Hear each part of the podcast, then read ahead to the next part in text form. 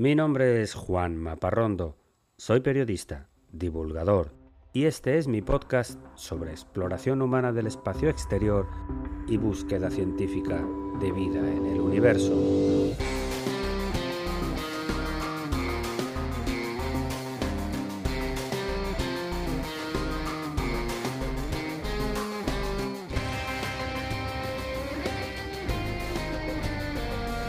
Bienvenidos a El sueño de Laika.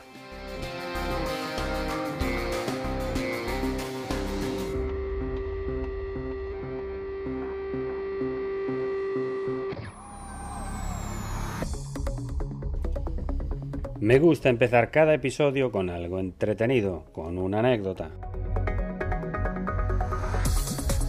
Y te cuento que en esta semana los siete astronautas que viven en la Estación Espacial Internacional han tenido, una vez más, que corregir su rumbo para evitar chocar con la basura en órbita, provocada por la destrucción de un satélite ruso en noviembre del 2021.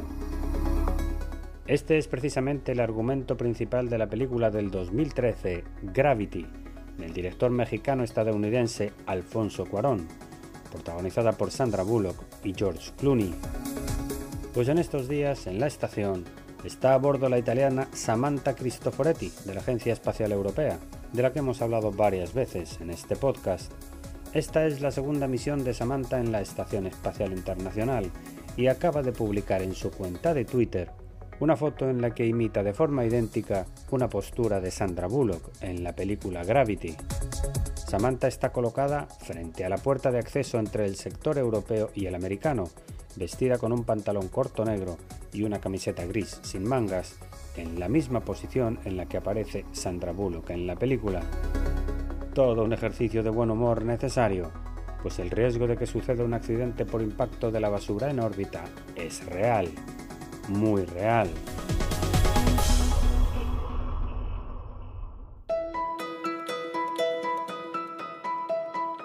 Tiempo ahora para hablar de cultura espacial.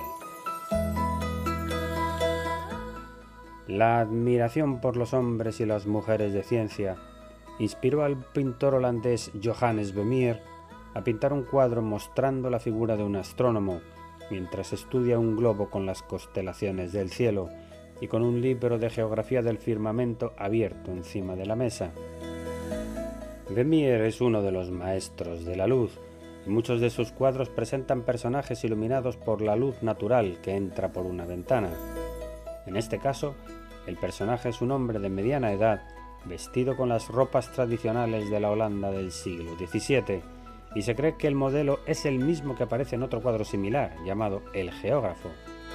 Se piensa además que el hombre del cuadro podría ser nada menos que Antoine Leeuwenhoek, el padre de la microbiología, que era amigo personal de Vermeer. A mí me gusta la historia de este cuadro, que formaba parte de la colección de la familia Rothschild, fue confiscado por la Alemania nazi durante la Segunda Guerra Mundial y décadas después fue recuperado por el Estado francés. Hoy se puede admirar en el Museo del Louvre de París. Yo me pregunto cómo hacía Vermeer para lograr su estilo. Pintaba cuadros de mediano y pequeño tamaño, pero de una extraordinaria definición que parecen fotografías. En toda su vida pintó unos 60 cuadros de los que solo se conservan 36.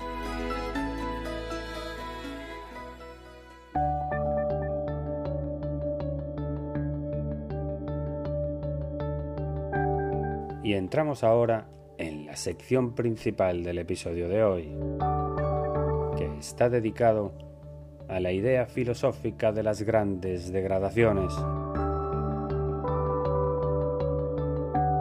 En este episodio y en el siguiente quiero compartir contigo dos grandes líneas de pensamiento distintas que analizan la relación entre la especie humana y el universo que habitamos y del que gracias a los avances en astronomía cada día conocemos mejor. En esta primera parte vamos a profundizar en la idea de la pequeñez e irrelevancia de la humanidad dentro de un cosmos infinitamente viejo e infinitamente grande es una visión que podemos llamar de humildad, que imprime carácter, que nos pone en nuestro sitio, una visión sincerante, que nos baja las expectativas. En el siguiente episodio te hablaré de la idea contraria, que contempla a la humanidad con más optimismo, analizando la increíble cadena de circunstancias que han tenido que suceder para que estemos aquí y ahora, y hayamos avanzado tanto en el conocimiento de nuestro entorno. Para estos dos relatos tengo dos guías de viaje, dos escritores mitad divulgadores de ciencia, mitad filósofos, que han reflexionado mucho sobre estos temas. El primero de ellos es Carl Sagan, un habitual de este podcast, quien define estas ideas en uno de los capítulos de su libro llamado Un punto azul pálido, un capítulo que se llama Las grandes degradaciones. El segundo guía que veremos la semana siguiente es el escritor británico Bill Bryson, que escribió otro libro llamado Una historia breve de casi todo, muy centrado en la singularidad de nuestra especie. Hoy nos toca un ejercicio de humildad de la mano de Carl Sagan. Las grandes degradaciones de Sagan son algo así como una conversación con una crítica feroz a las creencias y las religiones antiguas que colocaban al hombre como cúspide de la creación y a la Tierra como centro del universo. Sagan, que murió hace ya 23 años, era de ascendencia judía y vivía en los Estados Unidos, un país de cultura cristiana en el que aún hoy millones de personas creen en los textos de la Biblia de forma literal. Y recordemos que en el libro del Génesis de la Biblia cristiana, que es el mismo relato de la creación también para los judíos, se viene a decir que Dios creó el mundo en siete días de la nada, creó a todos los animales y las plantas, y completó su obra creando al ser humano a su imagen y semejanza, con libertad total para usar a su antojo los recursos del mundo. Partiendo de esta visión de un universo creado para el hombre, que es similar en las otras grandes religiones del mundo y que ha sido la visión más común y aceptada durante milenios, Sagan va enumerando una tras otra la forma en que la ciencia ha ido destrozando todas estas creencias. En esta conversación entre científicos y creencias, cada una de esas certezas bíblicas son destrozadas por la realidad científica, y se consideran una degradación. Y con cada degradación la especie humana se ha ido volviendo más y más humilde. La conversación empieza con la primera degradación, que fue cuando Copérnico, Galileo y Kepler descubrieron que la Tierra no estaba en el centro del universo y que las estrellas y los planetas no giran a su alrededor. Ok, dijeron los creyentes, no estaremos en el centro del universo, pero el Sol sí, el Sol está en el centro del universo y todos los astros giran a su alrededor. Pues no, dijeron los científicos, el Sol es una estrella más entre miles de millones de estrellas en la galaxia. Ok, puede ser, hay muchas estrellas, pero solo la nuestra tiene planetas. Pues no, a fecha de hoy se ha confirmado la existencia ya de más de 5.000 planetas en estrellas cercanas y la cifra va a seguir aumentando. Ok, pensaron los creyentes, pero solo existe nuestra galaxia, la Vía Láctea, que es el universo que conocemos. Pues tampoco, porque la Vía Láctea es una más entre miles de millones de galaxias del universo. Ok, pero por lo menos los seres humanos estamos ahora en la plenitud del tiempo, el momento preciso creado por Dios para nuestra creación. Pues tampoco respondieron los científicos. Está demostrado que el universo fue creado hace 13.800 millones de años y puede seguir existiendo durante mucho más. No hay razón para creer que esta es la plenitud del tiempo. Los creyentes respondieron, ok, pero lo cierto es que los seres humanos somos únicos. Hemos sido creados de forma especial entre todas las especies y los seres vivos, ¿no? Pues tampoco respondieron los científicos. Está demostrado que todo ser vivo de este planeta proviene de un solo ancestro común y que la evolución de Darwin fue haciendo evolucionar cada especie y los seres humanos solamente somos una especie más. Ok, pero los seres humanos somos superiores porque podemos pensar, conocer nuestra realidad, proteger a los débiles, etc. Pues según los científicos, tampoco esto es verdad. Los hombres compartimos el 99.6% de los genes de los chimpancés y algo similar con cientos de especies de mamíferos que también piensan, tienen sentimientos y fabrican herramientas. Todo un ejercicio terrible de humildad. Y para terminar con las degradaciones, Sagan nos habla de la foto del punto azul pálido, el momento en el que los técnicos de la NASA, entre los que se encontraba él mismo, ordenaron a la sonda Voyager 1 a tomar una foto de la Tierra en el momento en que ya había superado la órbita de Saturno. El resultado fue un pequeño punto azul desenfocado entre otros miles de puntos de luz en la noche eterna del espacio. Sagan concluye que todos nuestros sueños de grandeza, toda la historia de la humanidad y todo lo que conocemos y amamos está en ese pequeñísimo punto azul, una mota de polvo sin interés especial, flotando en la inmensidad del cosmos, en uno de los brazos exteriores de una galaxia como otra cualquiera. La conclusión final, como te digo, es un ejercicio de humildad, de acatamiento de la realidad, de aceptación de que por mucho que queramos, el universo no se hizo para nosotros. No estamos en una posición privilegiada.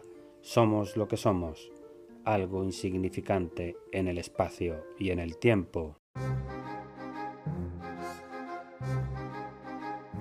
Con esa crudeza, con esa realidad probada por generaciones de astrónomos, de biólogos, de geólogos, lo que Sagan pretende es que la humanidad supere todo tipo de superstición, quiere eliminar la existencia de lo sobrenatural, de la intervención divina en la realidad del universo. Quiere que nos centremos en la observación totalmente objetiva de nuestro entorno, solamente utilizando el método científico. Es decir, que todo argumento debe ser probado para poderse creer, y debe estar siempre sometido a nuevas pruebas para comprobar su validez. Ese es el método científico, por eso las teorías científicas se llaman así, teorías, aunque sean probadas, porque cualquier avance posterior las puede rebatir. No es que Sagan no se maraville de la realidad del universo y de la formidable complejidad de la vida y de las extraordinarias leyes que rigen el cosmos, simplemente elimina todo lo espiritual. El universo fue creado y la vida surgió, eso es evidente.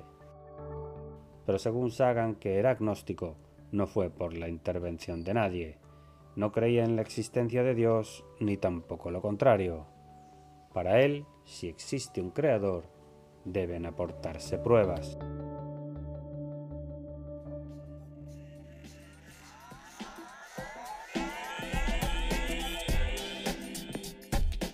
Y no quiero cerrar este episodio sin lanzarte el desafío de la semana, que no es uno, sino dos. Te reto a que busques en internet la foto del astronauta Samantha Cristoforetti imitando a Sandra Bullock y que busques el cuadro del astrónomo de Vermeer. Dos ejemplos de cómo el arte refleja la realidad.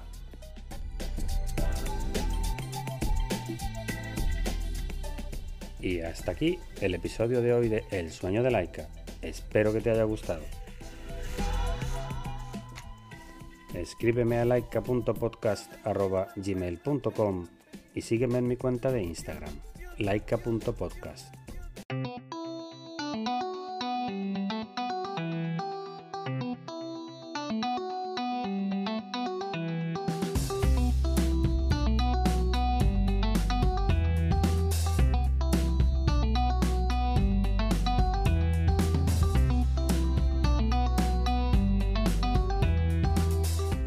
Todos los contenidos de este podcast son materiales originales y están protegidos por leyes de copyright.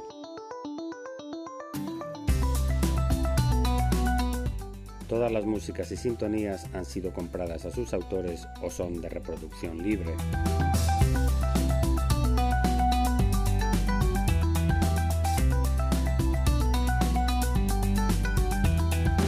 Tranquility Base here. The Eagle has landed.